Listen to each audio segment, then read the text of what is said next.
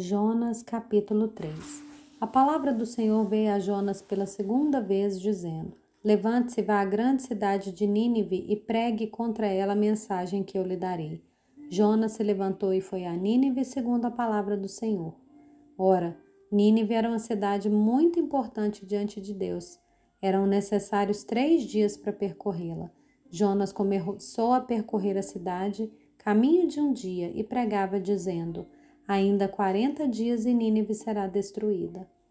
Os ninivitas creram em Deus, proclamaram um jejum e vestiram roupa feita de pano de saco, desde o maior até o menor. Quando essa notícia chegou ao rei de Nínive, esse se levantou do seu trono, tirou os trajes reais, cobriu-se de pano de saco e sentou-se sobre as cinzas, e mandou proclamar e divulgar em Nínive o seguinte: por mandado do rei e dos seus nobres. Ninguém, nem mesmo os animais, bois e ovelhas, podem comer alguma coisa. Não lhe deem pasto, nem deixem que bebam água. Todos devem ser cobertos de pano de saco, tantas pessoas quanto os animais.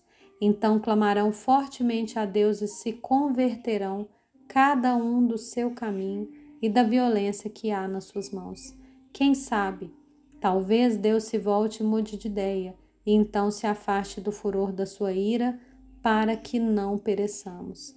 Deus viu o que fizeram, como se converteram do seu mau caminho, e Deus mudou de ideia quanto ao mal que tinha dito que lhes faria, e não o fez.